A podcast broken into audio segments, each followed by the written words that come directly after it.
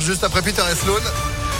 La météo et puis l'info, Sandrine Ollier, bonjour. Bonjour Phil, bonjour à tous. À la une nouvelle journée de mobilisation dans l'éducation nationale, une semaine après une journée de grève historique. Les enseignants manifestent ce jeudi pour demander une nouvelle fois plus de moyens et une meilleure gestion de la crise sanitaire dans les établissements scolaires. Plus que les vacances de leur ministre Jean-Michel Blanquer à Ibiza qui ont fait les gros titres en ce début de semaine. Les enseignants dénoncent surtout l'écart entre les promesses faites devant les caméras et la réalité sur le terrain. Isabelle Roussy est directrice d'une école dans la région et représente le SNUIPP, le principal syndicat d'enseignants dans le premier degré. Les annonces faites jeudi dernier, pour l'instant dans les écoles concrètement il n'y a rien. On n'a pas reçu de masques, on n'a pas reçu euh, de collègues euh, issus de la liste complémentaire. Il y a toujours euh, cette attente et puis cette inertie, je dirais, qui fait que ben, nous qui sommes tous les jours sur le terrain, ça nous essouffle, ça nous demande de l'énergie pour expliquer aux parents, etc.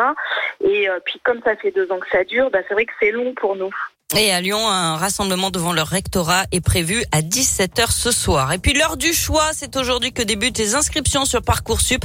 Les futurs bacheliers et les personnes en réorientation ont jusqu'au 29 mars pour formuler leurs vœux sur la plateforme pour poursuivre leurs études.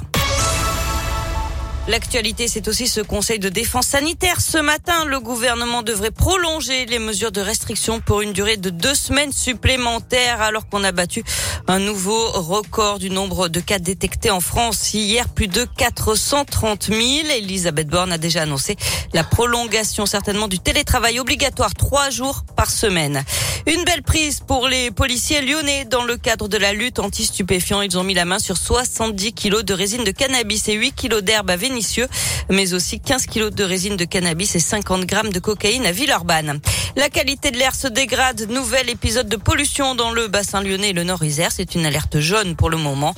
Vous êtes invité à réduire votre vitesse sur les routes. Et puis attention, si vous, avez, si vous habitez à Villeurbanne, vous risquez une amende de 35 euros si vous ne respectez pas les règles du tri des déchets. Ah. C'est expérimenté à partir d'aujourd'hui. Des agents assermentés pourront désormais euh, sanctionner les habitants en cas d'infraction majeure, comme des sacs poubelles jetés en vrac à proximité des points de collecte, ou alors des déchets jetés dans le bac jaune au lieu du bac gris. Une expérimentation qui devrait être ensuite étendue à l'ensemble des communes de la métropole. Allez, du sport avec du foot. Il y avait euh, trois matchs en retard de la Ligue 1 hier soir. Lille a déroulé contre Lorient 3 buts à 1. Strasbourg a battu Clermont-Ferrand 2-0. Et 3 l'a emporté à Montpellier 1 à 0. Du hand ce soir, début du tour principal pour l'équipe de France à l'Euro. Les Bleus, invaincus pour l'instant, affrontent les Pays-Bas. Ce sera à 20h. Ah bah c'est noté.